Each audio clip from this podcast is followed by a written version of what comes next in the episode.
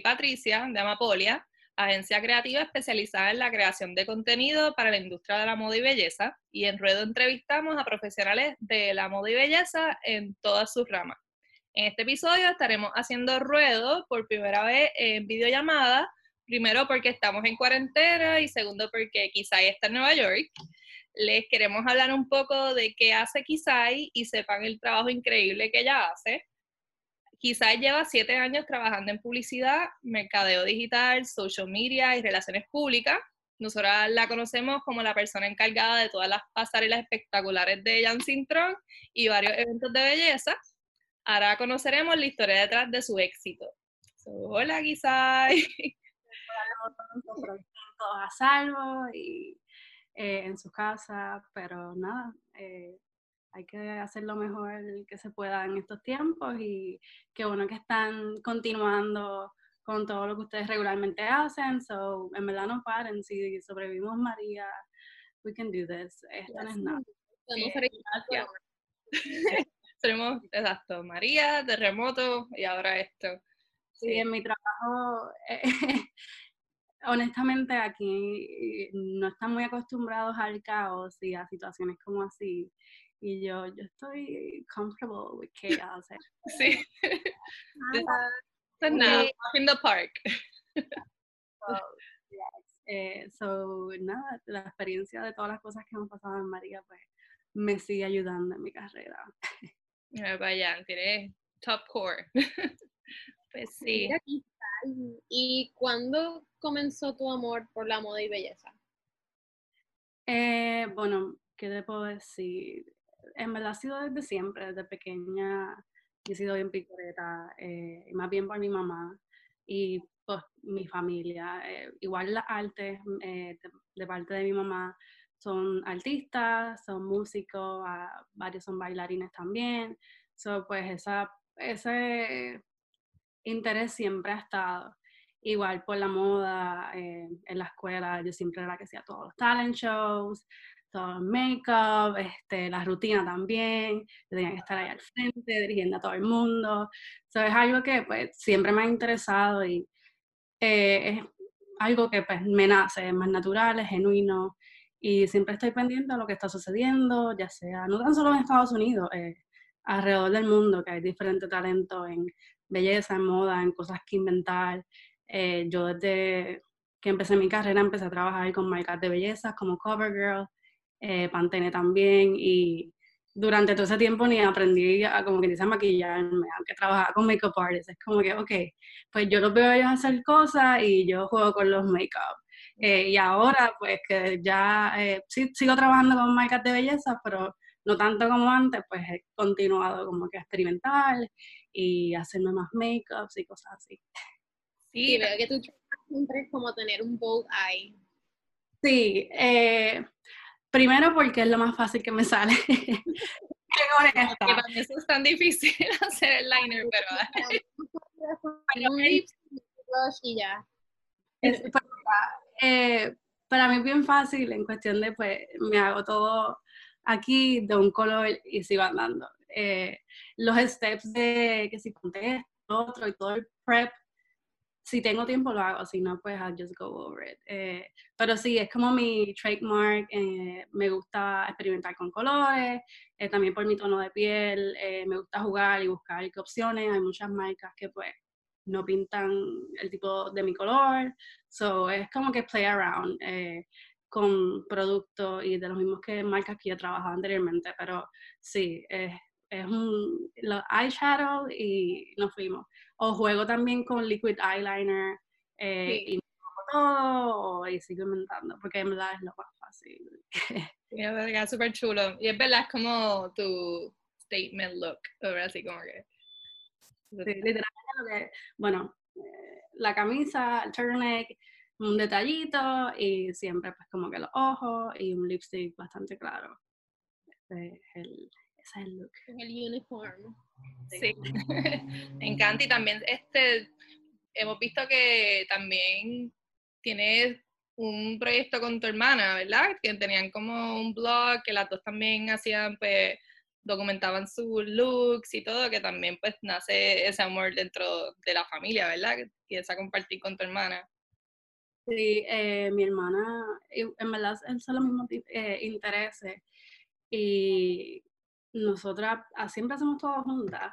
Este, mientras yo trabajaba con influencers, eh, te diría 2013, que es cuando en Puerto Rico empezó a salir influencers, bloggers, las OGs, como yo digo, eh, pues ahí yo dije, pues mira, ¿por qué no hacemos cosas? Porque no es, no es ni por estar en la escena, pero es como que, pues mira, si nosotras podemos influenciar personas, no tan solo pues por la moda y el estilo, este, pues recomendarle lugares que, que es donde ir, o productos de belleza que personas con nuestro tono de piel puedan utilizar, o ahora mismo pues no tenemos la plataforma como antes, pero en mi Instagram personal pues yo pongo cosas que pues la gente puede usar como guía, no tan solo también de make-up, sino también como que carrera, mi hermana también, que estudia finanzas.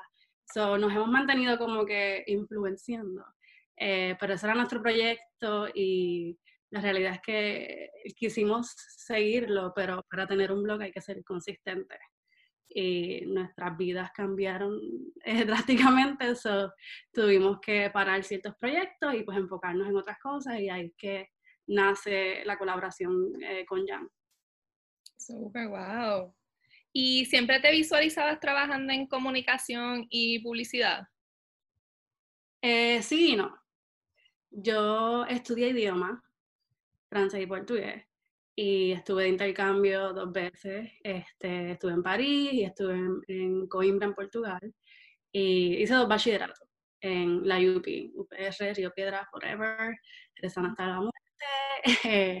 Igual nada, eh, hice dos bachilleratos, en Relaciones Públicas y Publicidad y los idiomas. Y en verdad yo me veía viajando alrededor del mundo, traduciendo, viviendo toda esta vida, pero mis primeros internados fueron en publicidad. Y ahí fue que vi verdad esto es lo que yo me debería quedar, esto es lo que más me interesa, tengo más oportunidades para crear este, e inventar, y que a mí me encanta sentarme, inventar o, yo, eh, o simplemente ver data y analizar, ok, porque estos números están así o no, cómo podemos hablarle a la gente, audiencia. Eh, yo soy bien protective con enviar mensajes que son genuinos, no cosas forzadas, so, ahí el reto es un poco más grande, so, todo, todo ese involvement eh, me, me inspiró y así mismo continué en publicidad. Súper, súper. Y en Puerto Rico ya has trabajado con diferentes marcas de belleza como L'Oreal, Garnier, Maybelline, CoverGirl, Playboy, un montón. ¿Cómo es, ¿Cómo es el proceso de determinar la identidad de una marca, de cada una de estas marcas, perdón? ¿Y qué les recomiendas a las personas que quieren comenzar sus propios proyectos para encontrar la voz de su marca en una industria tan competitiva? Eh, pues la realidad es que en Puerto Rico la forma en que se manejan la mayoría de las marcas de belleza es, es bien diferente porque estas guías vienen de Estados Unidos mayormente o de Latinoamérica y pues nosotros tenemos que seguir la, la guía que ellos enseñan, este, a veces se traduce eh, o a veces pues hay espacio o presupuesto para hacer algo corto o algo más creativo que no sea literalmente una copia de lo que están eh, enviando de Estados Unidos o de otros países.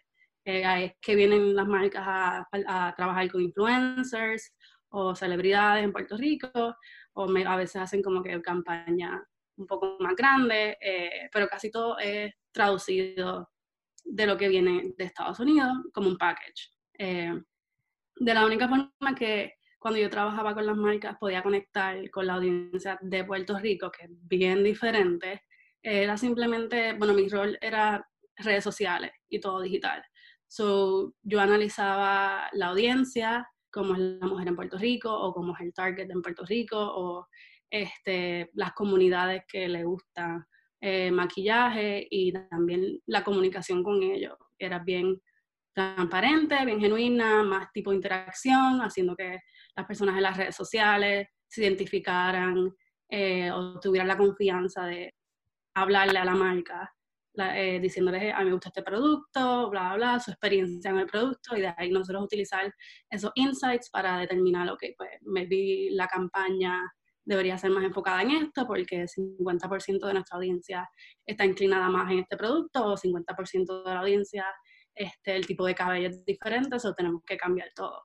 Pero en verdad para mí lo que me ha ayudado a trabajar con marcas de belleza es simplemente escuchar a la audiencia y analizar eh, the floor. So tú tienes que read the room y por lo menos a mí no me gusta ser forzado. Igual cuando se trabaja con influencers este, o un tipo de celebridad, alguien que esté bastante alineado.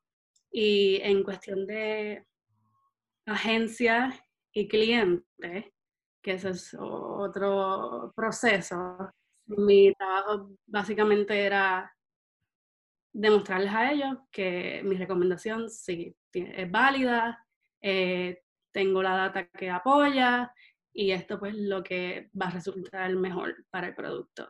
Y después de ahí pues determinar. Eh, y todo es crear relación, tanto con el cliente como con los consumidores, eh, y relación cuestión de confianza, de que ellos confíen en tu trabajo, de que tú eres la experta, para entonces ellos determinar cuál es la mejor decisión, porque la agencia al final del día lo que hace es proveer un servicio eh, y recomendaciones y seguir instrucciones pero en mi caso yo soy bien estricta con todo lo que hago y sí, yo sé que yo no es que esté bien, sino que los resultados dicen esto y los insights dicen esto, yo no voy a parar hasta que el cliente me diga que sí. y no que diga que sí, sino pues que entienda, eh, más allá de que pues ok, vamos a escoger estas cinco personas random para este producto, sino pues ok, más allá de que pues por qué estás escogiéndolo, la razón, eh, qué cosas podemos hacer diferentes, porque hay tantas cosas que se pueden hacer y a veces es un poco repetitivo, pero todo ese proceso de recomendación pues, eh, es era mi responsabilidad. Es súper interesante. Y hoy en día, pues hablando de eso mismo, de que hoy en día el mercadeo y la publicidad es clave para el éxito de una marca, como que can make you or break you. ¿Cuáles son algunas marcas que encuentras que trabajan bien sus plataformas? Eh, pensar. Te voy a decir primero marcas de media, porque ahora mismo yo estoy trabajando en revistas online y te diría que de medios me encanta, me gusta mucho The Cut, no sé si leen The Cut, me, me gusta mucho y en verdad ellos saben, la razón por qué ellos tienen éxito es porque ellos saben leer a su audiencia y se mantienen consistentemente eh, dando el contenido que a su audiencia tanto le gusta y obviamente pues representa lo que es la página también. Eh, Man Repeller es también mi favorita también. Eh, siempre se han mantenido consistentes con todo el branding, todo lo creativo y continúan haciendo cosas diferentes. Ah, tal vez no es un medio tan grande como Condé Nast o otros medios así, eh, pero se ve consistentemente que pues siguen eh, hablándole a la misma audiencia, esa audiencia ha, sido, ha seguido creciendo eh, y el contenido en verdad eh, siempre está super en point para mí. y nosotras también somos fans de Mandy Peller. también, sí. Conocí a Leandra y... ¿La conociste? Sí, en una cena y ella es así, como tú la ves en internet, como que ella es así. Sí, y mm, cuando la conocí, pues me hizo mucho sentido porque la plataforma es así. sí. empezó. Ella es la identidad de, de Man Repeller. Exacto. Y en cuestión de marca, eh, de belleza, yo te diría que L'Oreal, me gusta mucho cómo ellos continúan evolucionando y expandiendo no, solo el portfolio de productos, sino pues las iniciativas que hacen eh, y más L'Oreal tipo global, no, solo Puerto Rico. Eh, todas las iniciativas que hacen siempre están haciendo algo diferente. Las personas que utilizan como spokesperson, eh, entiendo que son bastante, la gente se puede relacionar con ellas, que eso es lo primero que buscan las personas, alguien con quien ellos se puedan identificar. Eh, en ambas comunicaciones, tanto como pues, el portfolio de productos que tienen y la audiencia, pues siempre ellos han mantenido delivering el mismo mensaje a las personas. ¿Y ah, Taco ¿Perdón? ¿Y Taco Bell, me encanta la red social de Taco Bell. Sí. Si entras a Twitter de Wendy's eh, USA. Ah, sí. Eh, yo manejé Taco Bell Puerto Rico por un tiempo y en verdad ha sido una de mis cuentas favoritas de manejar. Eh, en verdad, hacer la relación y conexión con las personas en internet, en diferentes plataformas y que ellos tengan la confianza de decirme, ah, fui a un date al restaurante y aquí están las fotos y yo es como que yo ni te pedí eso pero tú te sientes en la libertad de hacerlo. este, pero con una amiga, no están hablando con, con un negocio. Exacto, so, ese tipo de relación entre pues marca y audiencia, pues a mí me gusta mucho. Y es lo que pues cada marca que yo manejo, ahora mismo que trabajo para medios online, eh, el contenido que yo hago el curation, pues trato de que siempre sea así, ese mismo feeling. Súper. Y también sabemos que pues, tú te mudaste a, Nueva York luego de María, ¿correcto? ¿Verdad? ¿Y cómo fue esa transición? ¿Qué retos te encontraste al mudarte para Nueva York? Pues mira, eh, al mudarme después de María fue bastante drástico. Yo dije, mira, si es ahora o nunca, si no lo hago, esta es la oportunidad y nada, ¿qué puede pasar? Y que me regrese. Eh, yo tenía mis ahorros guardados y eso fue lo que utilicé. Me mudé acá y el proceso para buscar eh, trabajo, eh, honestamente, fue bastante intenso, estresante, bien retante también, por muchas razones. Una, porque pues, estoy viniendo de Puerto Rico, soy una mujer de color y todo ese background de latina. New York es un Estado demócrata, pero tiene sus cositas. Eh, a veces yo veo gente como que, oh my God, New York, New York. Es como todo. Te puede salir bien, te puede salir mal, pero por lo menos en mi experiencia, al principio fue bien retante. Eh, la situación que me encontré fue que yo tengo un resumen con cierta experiencia, eh, que es bastante válida, seis años en la industria trabajando, para aquí, eh, oye, marcas que son bastante reconocidas, pero pues, acá muchos lugares no lo ven así.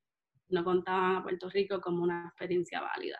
So, yo tuve que empezar a hacer ajustes en mi resumen eh, y eh, avoid ciertos keywords y modificar ciertas cosas para entonces pues que pudiera resaltar mi resumen otras personas. El primer trabajo que yo tuve acá fue con remezcla.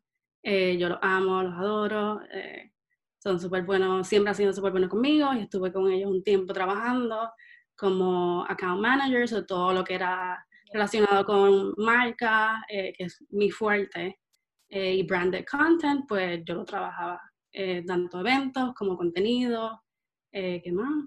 artistas o integraciones que yo estuviera en algún eh, premio de música, pues yo trabajaba con, con ellos. después de ahí estuve en, en una revista digital de eventos y de ahí una experiencia como loca, porque aquí hay muchos, eh, ¿cómo lo digo? Aquí hay muchos lugares, igual que todos, startups, que tú sabes, pues, nada, si el investor decide de momento no invertir más, pues nada, se acaba la cosa. Y nada, durante ese proceso ah, yo seguí entrevistándome a otros lugares y conseguí el lugar donde ahora mismo estoy. Eh, y pues me va súper bien, me gusta mucho. Hay que tener en todos los lugares y a veces hasta en mismo Puerto Rico, hay que ser bastante fuerte eh, y estar consciente de que no eres tú, eh, son otras circunstancias, otras cosas que tú no tienes control, porque en verdad eh, pensar en estas cosas pues te puede volver loco, que es la realidad. Y pues hay muchas cosas también que son diferentes en cuestión de la forma de trabajar en Puerto Rico, la forma de trabajar aquí en New York, eh, que, que, yo tuve que hacer, como dice, switch para entonces entender eh, en cuestión de pues, hacer más experiencia, añadir ciertos tipos de skills, etcétera, etcétera, que pues ya los tenía, pero uh, para aquí es, es, diferente. Entonces, en los medios que yo he trabajado eh, son todos enfocados en Estados Unidos, basically, so es diferente poder explicar, ok, mis experiencias esta, esta, esta. Eh, pues sí, y ahora mismo estoy trabajando para una compañía que se dedica a African American Culture, so te manejo lo que es TV One, Radio One, iOne Digital, diferentes plataformas digitales, eh, y todo lo que es contenido, pues ahí lo trabajo yo. Y data, data, data, data, data. Sí, wow. Hablando de tu trabajo, queríamos saber cómo es un típico día de trabajo o típico día en tu vida para tu rutina. ¿De trabajo o de, mi vida? Y trabajo, porque yo veo que siempre vas a pilares. Ah, y no sé si después vas al trabajo. Mira, pues la dinámica de que en Puerto Rico es diferente y allá la diferencia. La realidad es que, por lo menos mi work ethic siempre ha sido como que no trabajar, trabajar, trabajar, sino pues, ok, esto hay que hacerlo, tienes que hacerlo, eh, corre, hazlo, vamos a resolver, toda la cosa. Yo cuando llegué de María, que me pude estabilizar aquí en New York, tuve que parar eh, ese tipo de vida y balance y decir, ok, yo tengo que sacar más tiempo para mí, más tiempo para hacer mis cosas por el lado, este, y pues, Además en New York. Sí. Eh, está todo el tiempo constantly doing something o pensando en que tiene que hacer algo y está, es como bien fast paced todo. Sí, es todo así y la gente está corriendo en la calle y ellos, no es que estén corriendo, es que ellos caminan así. Eh, todo es bien fast paced, yo tuve que hacer un stop en varias cosas y eh, tomar pues pilates, eh, diferentes tipos de clases y cosas así, no tan solo pues para mi salud, sino también para añadir eh, skills a mi resumen o lo que yo quisiera hacer en un futuro. Eso, pilates es por las mañanas.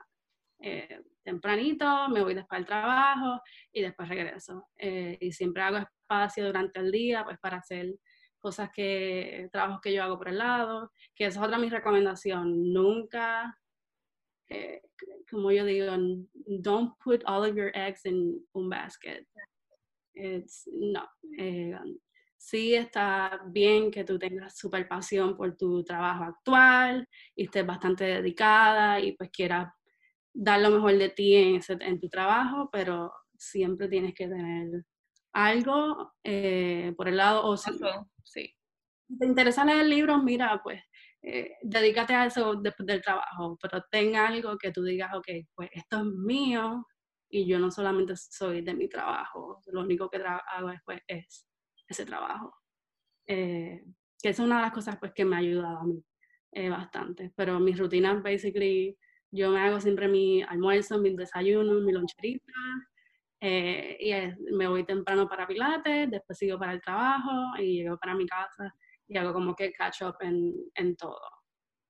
Si estoy haciendo algo por el lado, pues ese es mi tiempo de, eh, de hacer esa parte también.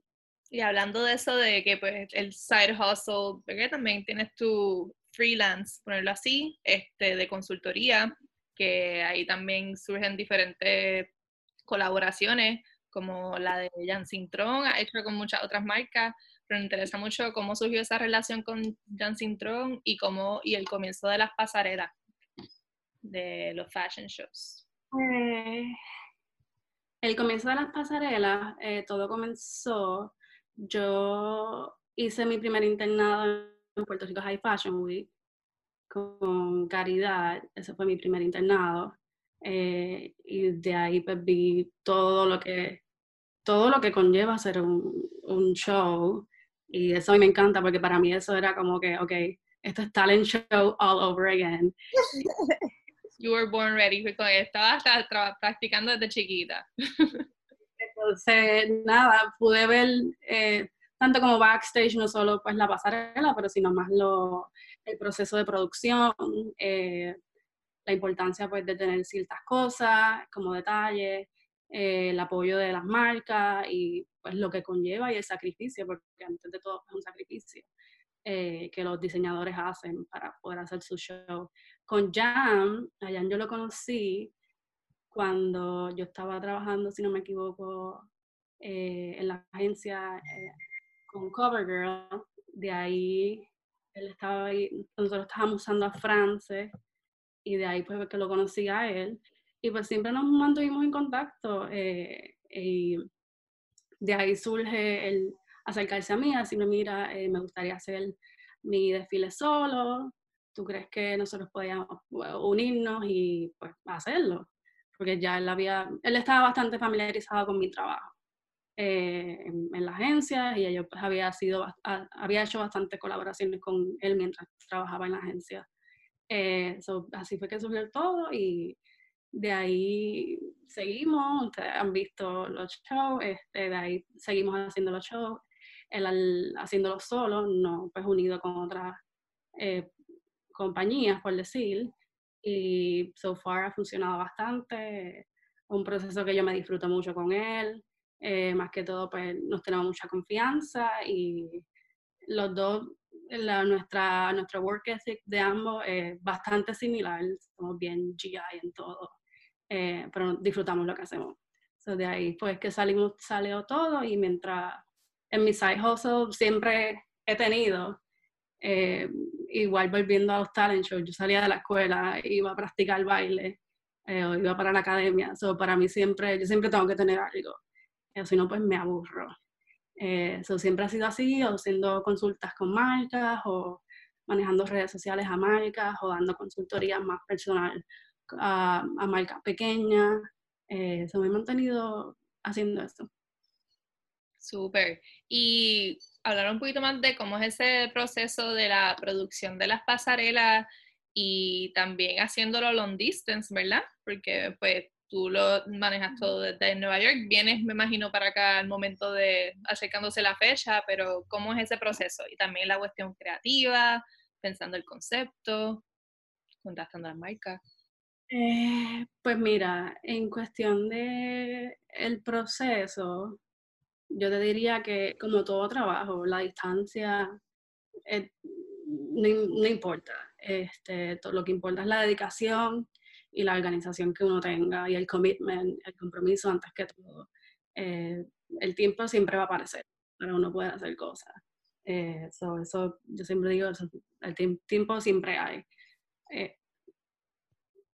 Entonces, lo que he mantenido para mí es simplemente tener esa primera reunión con la persona, escuchar lo que quiere hacer la persona, eh, el estilo, todo, el concepto. Entonces, para ahí, pues, yo partí lo que todo lo que vamos a hacer va a ser relacionado y que todo está alineado a lo que tú quieras hacer en el show, igual, eh, igual las marcas que quieran participar, que todo está alineado el, déjame ver, pensar así rápido el proceso. Yo hago muchos documentos en Google. Eso es mi lista para organizarme. Y, y comunicación, texto 24/7, llamadas todos los días. Eh, así es como me ha funcionado a mí con Jan, pero el proceso en cuestión de es determinar qué es lo que el diseñador está buscando y pues en mi parte es recomendar lo mejor para que dentro de su interés, recomendar lo mejor para el show y de ahí partir lo que pues necesitamos esta cantidad de eh, sillas o si tú quieres tener unas sillas especiales, pues qué podemos hacer, si no hay que pues, ver la forma de buscarlos o eh, cuántos modelos se necesitan, eh, hacer la, el schedule de todo el rundown, en cuestión de con las marcas, es más bien las marcas que yo he trabajado, ellos conocen mi trabajo anterior de yo empezar a hacer los shows y pues poco a poco también han continuado viendo la, los eventos. So, es una relación pues más bien que yo he creado y en términos pues es más fácil poder acercarme, mira, eh, estoy trabajando con estas personas, eh, ¿tú crees que tengas algún, algo que esté, se pueda trabajar o a la marca le interesaría unirse y pues de ahí partir. Honestamente, para mí, mi prioridad es velar por el diseñador. Velar por el diseñador, lo que le funciona, lo que no, su, todo el concepto de la colección, este, y después de ahí pues montar todo el croquis de lo que conlleva el evento, en cuestión de, ok, necesitamos X cantidad de mesas, eh, eh, X cantidad de comida para backstage y todos esos mini detalles que en verdad el diseñador no tiene por qué preocuparse, eh, pues yo me encargaría. Y nada, de ahí enviar una lista y hacer check, check en todo y comunicación, comunicación y transparencia en todo. Súper, en verdad, verdad, yo he ido, tenido, he ido a uno de, de los que has organizado y hermoso, a mí me encantó, me encantó. Siempre da la mala pata que siempre que yo quería ir a un fashion show de Jan, siempre me ponían a trabajar. Ah, Sí. Pero bueno, la cosa se me dio. el trabajo, mira, por favor, excúsela. Pero sí, en el, último, en el último te vi, en el último, este... También. Gracias. No, en verdad que eh, más que allá de todo, la relación que uno crea y desarrolla con, pues, con la persona que uno está trabajando, eh, porque ellos están confiando en ti, en que todo pues, se, se haga. Eh, y yo soy bien protectora con todo eso. Yo, igual en las agencias, cuando trabajaba con los con creativos, aquí que trabajo con muchos escritores, yo soy, yo protejo mucho como que su visión. Y bueno, no dañar esa parte o shake it too much porque de ahí es que nace todo y de ahí es que pues, se puede hacer todo. So, yo pues nada, que ellos sigan creando y yo me ocupo de los detalles que son más, más específicos eh, y de montar todo el, el, evento y, que ellos lleguen pues simplemente como que a ensayar y that's it. ¿Y como cuánto tiempo te toma más, o menos hacer esta, como que esta preproducción del evento? Eh, depende, eh, depende, depende del tipo de evento que sea. Eh, un cumpleaños, que he hecho cumpleaños, pues es mucho más fácil, pero todo va a depender de lo que conlleve el, el evento, lo que tú necesites, igual el venue, hay muchas cosas que hay que separar con antemano. eso es mi primer enfoque es separar el espacio y pues de ahí partir con el resto de las cosas. Eh, pero todo va a depender igual también en la disponibilidad de las personas que estén participando, o mientras con más tiempo se haga con anticipación, mejor. Yo te diría aproximadamente seis, siete meses. Igual también, tan pronto nosotros, me, me, pasa con Jan, tan pronto yo termino un show, ya el otro día nosotros estamos hablando del próximo. Y empezamos a hacer un folder y a meter cosas y y a seguir la conversación de ahí. Este, y nada, nos disfrutamos todo el proceso, pero mientras más tú puedas adelantar cosas, mucho mejor. Igual también por... Sí, que también cuando acaba de pasar el fashion show, imagino que la, las energías, la creatividad está al 100, con mucha inspiración, me imagino que aprovechando también ese momento, esa pues, euforia, ponerlo así, que para que no se vaya y seguir continuando con esas ideas que pueden surgir. Sí, en verdad a mí me pasa con todo, con todo. O sea, la agencia que terminaba una campaña y estaba como, ok, ya que vamos a hacer.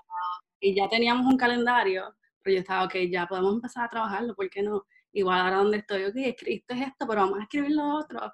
Eh, porque también uno se tiene que mantener como que en esa pues se pierde la magia. Eh, pero igual sí, termina un show y es como, ok, vamos a repasar qué hicimos bien, qué hicimos mal, qué podemos mejorar. Eh, y de ahí, ok, para el próximo pues podemos hacer estas cosas, estas otros tipos de cosas. Pero igual todo depende de qué tipo de proyecto sea eh, y cuánto conlleve de producción también. ¿Y quiénes son, ¿quiénes son esas personas que te inspiran? mujer, que sean mujeres, profesionales, que tú encuentras que son una gran inspiración para ti. Eh, yo diría que mi mamá, mi mamá siempre, honestamente, sí, Eh, yo, yo la veo a ella, yo mami me estoy convirtiendo en tú, eh, me estoy convirtiendo en ti, o sea, ya, ya, ya somos las mismas. Eh, pero en verdad sí, ella es mi mayor motivación y es la que me dice, ok, quizás viene, no sé, no vamos a llorar ahora, tienes que pararte, sigue, corre, vamos, sigue ahí. Y todo ese toughness, love, bien, bien honesta, ella me lo dice, esto es lo que hay que hacer, lo que no.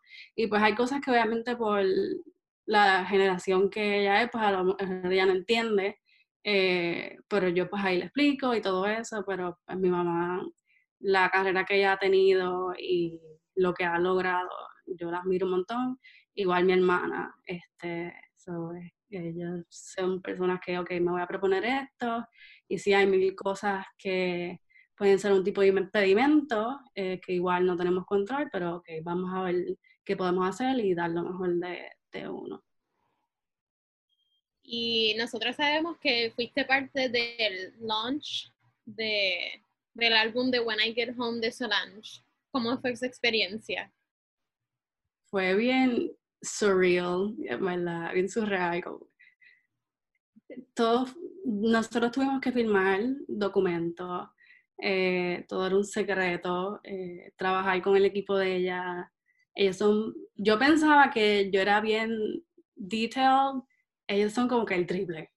Eh, y esto como que todo es un secreto, y yo, pero es que yo necesito esta información porque como yo voy a crear las cosas, porque si no tengo la información, ese tipo de persona. Eh, pero fue bien, en verdad, para mí fue bien surreal y me encantó porque habían cosas que yo dije, esto maybe no lo vamos a poder hacer, pero había que hacerlo porque Solange nos dijo que había que hacerlo.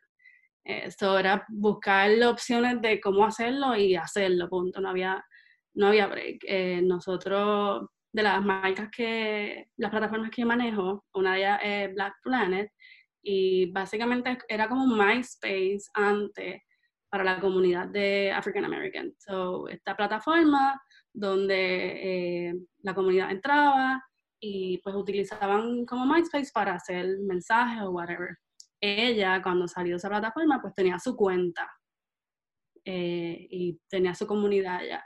Pero esa plataforma no es lo mismo que antes. So, las capacidades eh, o las cosas modernas que muchos websites tienen ahora, pues esa plataforma no la tiene. Está como un poco inactiva. Eh, so, ella lo que quería era simplemente volver a esos tiempos y utilizar la plataforma para lanzar todo su disco porque el disco está basado en su origins. So, por eso es que ella hizo todo eso junto a la comunidad como que African American y también eh, Obama utilizó esa plataforma para anunciar su candidatura. So, ella quiso básicamente hacer lo mismo, pero take over de toda la plataforma.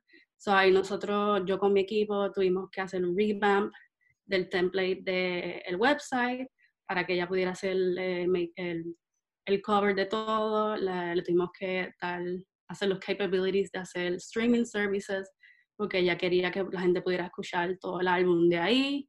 Eh, tuvimos que añadir commerce eh, a la plataforma, porque ella quería también vender su merch. Eh, so fue un, básicamente un takeover completo y fue bien interesante porque muchas de las cosas que pues yo estoy acostumbrada a hacer cuando estamos preparando un, una campaña o un lanzamiento, fue bien diferente, como que el proceso. Eh, y pues al ser celebridad, también ellos son bien diferentes con su proceso creativo.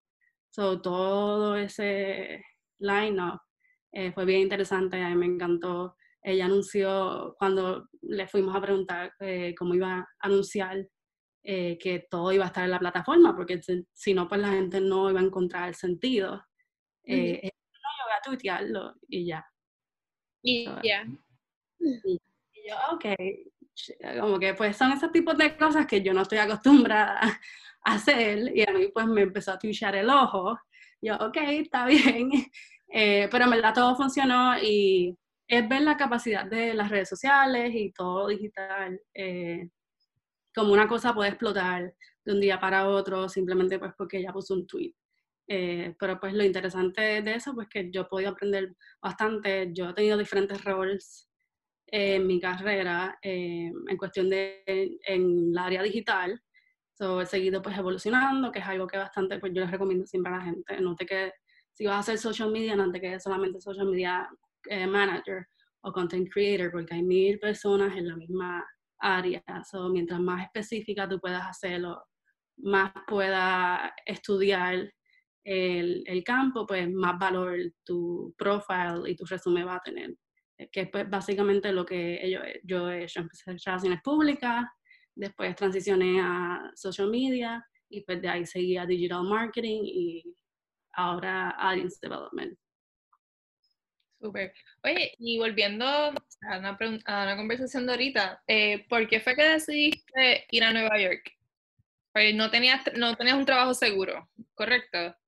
No, cuando yo llegué acá yo no tenía trabajo seguro. Eh, y la realidad es que era la única opción así de lugar donde yo pudiera continuar a hacer lo que a mí me gusta eh, y pues también estuviera tan lejos de mi familia. So, eh, yo, yo quería seguir en medio, eh, quería seguir en revistas digitales. So, New York en verdad era la mejor opción. Aquí también tengo familia, tengo amistades, soy pues, este es el mejor lugar. Si voy a hacer el, el brinco y experimentar, eh, New York es donde más opciones este, hay. La realidad es que pues dentro de todo, pues New York es donde más aceptan a latinos. Eh, so, eh, pues me hizo mucho más sentido venir para acá. Bueno, ¿cuál es la receta del éxito de Kisai? ¿Cómo fue? ¿Cuál es la receta de tu éxito? ¿Qué le recomendarías a otras personas que quieren seguir pasos similares, aparte de lo que ya nos has dicho, pues, ¿qué más le pudiese recomendar? Eh, mucha perseverancia, so, tolerancia también, este, para mí, crear relaciones genuinas y reales, eso ayuda mucho.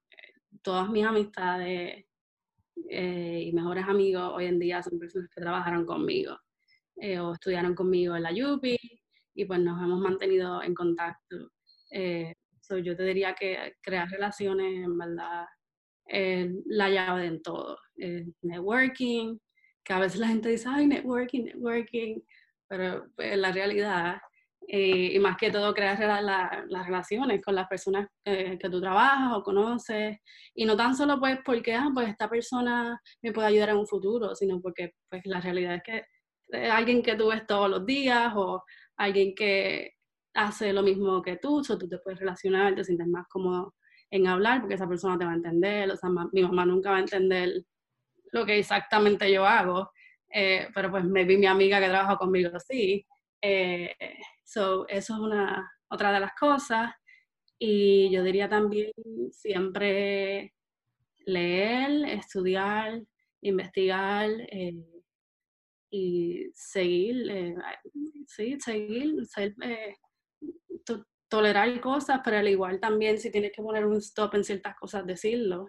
Pero a mí me ayuda mucho relaciones, estudiar y no quitarme. Eso básicamente ha sido mi, mi ruta al éxito y también trabajar cosas que te llenen de verdad. Porque hay gente que pues trabaja, no tiene opción más que pues hacer ese tipo de cosas. Eh, pero si tú tienes la oportunidad, en verdad, dedícate, eh, mete pasión y toda la cosa y, zumba, como yo digo. Pero eh, yo como mis writers, los creativos, yo es como que, mira, I care, no solamente del trabajo, pero de ustedes también.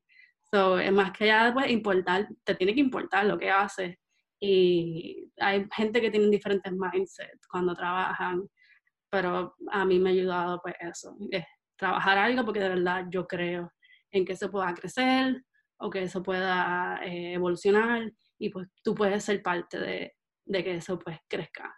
Eh, y pues me ayuda un perrito por ahí. Síguele, Patricia. ah, pero ya no, no sé qué pasó. Eso, eso me ha ayudado bastante y, y ahora yo he estado, antes de pasar a todo esto, ¡qué cute!